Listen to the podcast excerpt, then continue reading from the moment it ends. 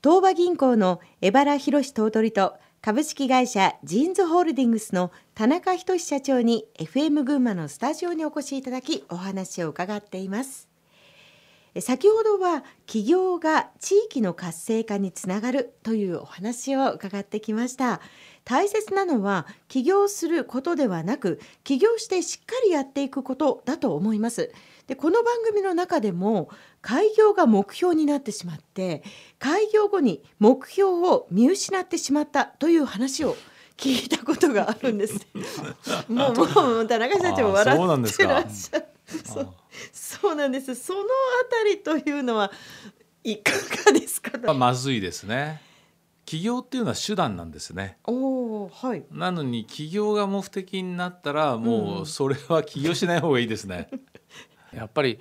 当初起業する時はそれなりの、まあ、大使というか志を持って多分起業すると思うんですよね。だからその志を忘れないでいれば、うん、まあそういうことはないと思いますけどね。だからあの起業だから起業するっていうことは多分志になりえないじゃないですか、はい、だからそういう意味で言うと志がなかったんでしょうね。そうでしょうね一方でこう起業してからこういうところは気をつけた方がいいよっていうのはどういったところがありますか？あの起業すると上司がいなくなるでしょ？ああそうですね、だから自分を戒めるっていうことが難しくなるんですよ。でそういった時にやっぱりこう厳しいことを言ってくれる先輩なり仲間なりがいないと結構暴走しやすいですよね。暴走自分の好きなようにやだからその自分で思い込みだけで、えー、なんかこういろんなこうビジネス上の施策を打ってしまって、えー、全く当たらなかったり。田中社長はいかがでしいや自分もそういう時ありましたね。えー、で自分も起業したての頃はもう全くやっぱり自分視点で物事を進めてうまくいかなくて本当に倒産寸前まで行ったこともあるんですよ。ただ私は運が良かったからそこから盛り返しましたけど、うん、当時私と同じ頃に起業された方結構皆さんいなくなりましたね。今田中社長がおっしゃったその運が良かったっていうのはやっぱりその辺なんですか？そのメンター、ね、やっぱりメンターですね。うん、えー、でメンターってビジネス上のなんか成功者っていうことだけでなくて、うん、家族とか身内が一番よく見てるんですよね。うんだからそういう意味では起業した時には耳を開くっていうことが重要かしれないですね。閉じちゃうんですよみんな。で会社が大きくなってどんどんどんどん成長されてる社長じゃないですか。はい、ああいう方は別にそんなあの人の話をたくさん聞かなくてもいいんじゃないかっていうような人が、結構本当にいろんな人の話を聞いてますよ。エパラ頭取そのあたりいかがですか？いろんなこうお客様と接してきていて、えーうん、そうですね。やはりあの私も支店長やったり、はい、まあしてましたけどもその支店長やってた時のお客さんといろいろ話をするとやはりいろんな気づきとかですね、うん、あこういう考え方もあるのかとか、やっぱりそういういろいろ自分にとってプラスになるような考え方とか意見とかっていうのは本当にいろんなお客さんと話せば話すほどいろんなそのいいまあ、自分じゃちょっとね考えられないようなこととかあそういうことがあるんだとかそういうその刺激っていうのは結構ありましたですよね。うん、えー、まあ、そんな話の流れからですねもう少し踏み込ませてもらっていいですかね、はい、これ多分聞いてくださってる方もみんな知りたいところだと思うんですけれども成功する会社と、まあ、しない？そうでない会社ってどこが決定的に違うんでしょうか？ちょっとこの辺りエバラと踊りから難しいいまあ、難しいその質問というか、まあ、あの問題なんですけど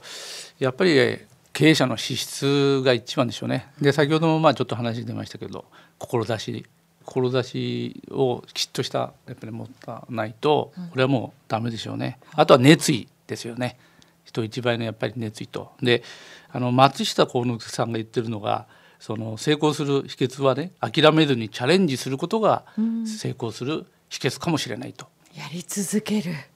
はあ、田中社長いかがですか？パッと3つ思いついたんですけど、はい、1つ目は自分は絶対成功すると信じている社長がね根拠のない自信でもいいんですよ。やっぱりなんとなく絶対的なその成功させるっていう、はい、自分を信じる力。であともう2つ目はねよく笑う角には福来たるっていうじゃないですか。はい、明るい人ですね。で3つ目は、はい、もう本気になるってことです。本気、ええ、なかなかねこの本気になるって一言で言うけど簡単じゃないんですよ。みんな適当なところである程度満足してそこから先もう一歩っていうとこが努力できないんですよ。このもう一歩努力するかどうか本気になれるかどうかでものすごい差があるんですよね。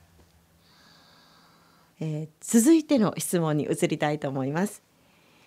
えー、うまくいかなかった時の立て直しも、まあ、必要ではないかなというふうに思うんですけれども、まあ、先ほど江原頭取と田中社長で共通点があって同じ時期に金融業界に就職したというお話がありましたけれどもその他にも同じ時期に会社の立て直しを経験したという共通点もございます。で田中社長のジーンズなんですが2008年9年と2年連続で最終赤字。えー、エバラ頭取の東和銀行は2007年に281億円の純損失を出して頭取が交代2009年には公的資金が注入されました。苦しい時の踏ん張りどころをどのようにしたのかまたどうやって乗り越えたのか大切なことは何かそういったことをですね少しお伺いしたいと思います。田中社長。あの自分はあの、まあ、今だから言えるんですけども人生でも会社でも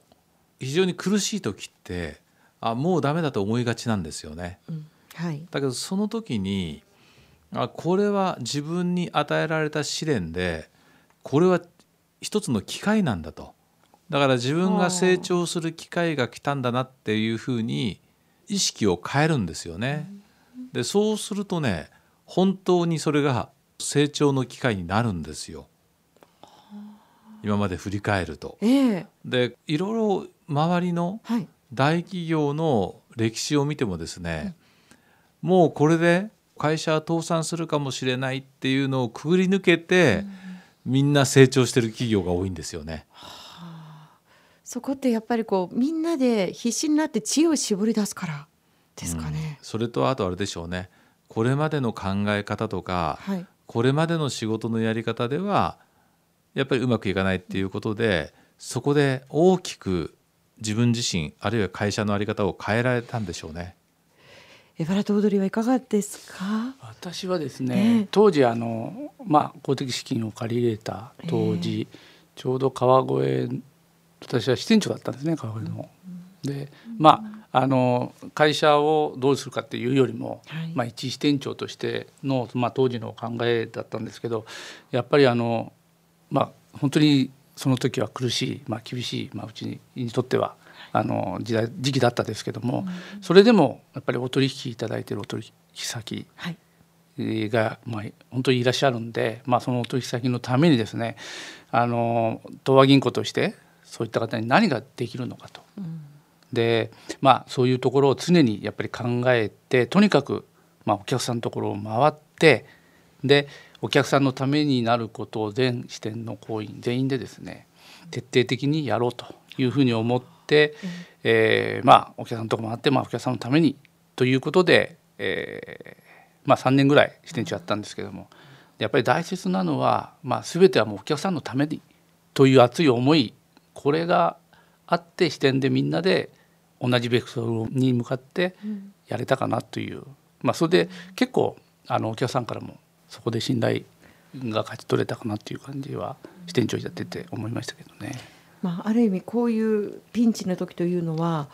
もうお客様の信頼を失ったら本当に企業としての、ね、命がなくなるわけですものね。